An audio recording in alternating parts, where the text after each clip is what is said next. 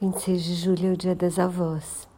Uma das minhas avós tinha nascido nesse dia e se chamava Ana por causa disso, porque é o dia de Santana, a, mãe, a avó de Jesus, que acabou virando o dia das avós. E as minhas avós tinham estilos muito diferentes. Uma era mais espoleta, mais companheira. Foi ela que me acompanhou no vestido de 15 anos, me levou ao teatro de adultos a primeira vez. A outra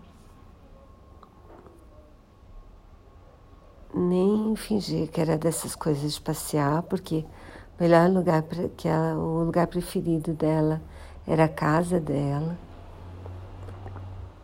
mas a gente tinha alguns gostos em comum, por exemplo, ler. E ela tinha o dom do amor incondicional, que é uma que é um amor que ficou comigo para sempre, assim, que é um tipo de amor que ficou comigo para sempre.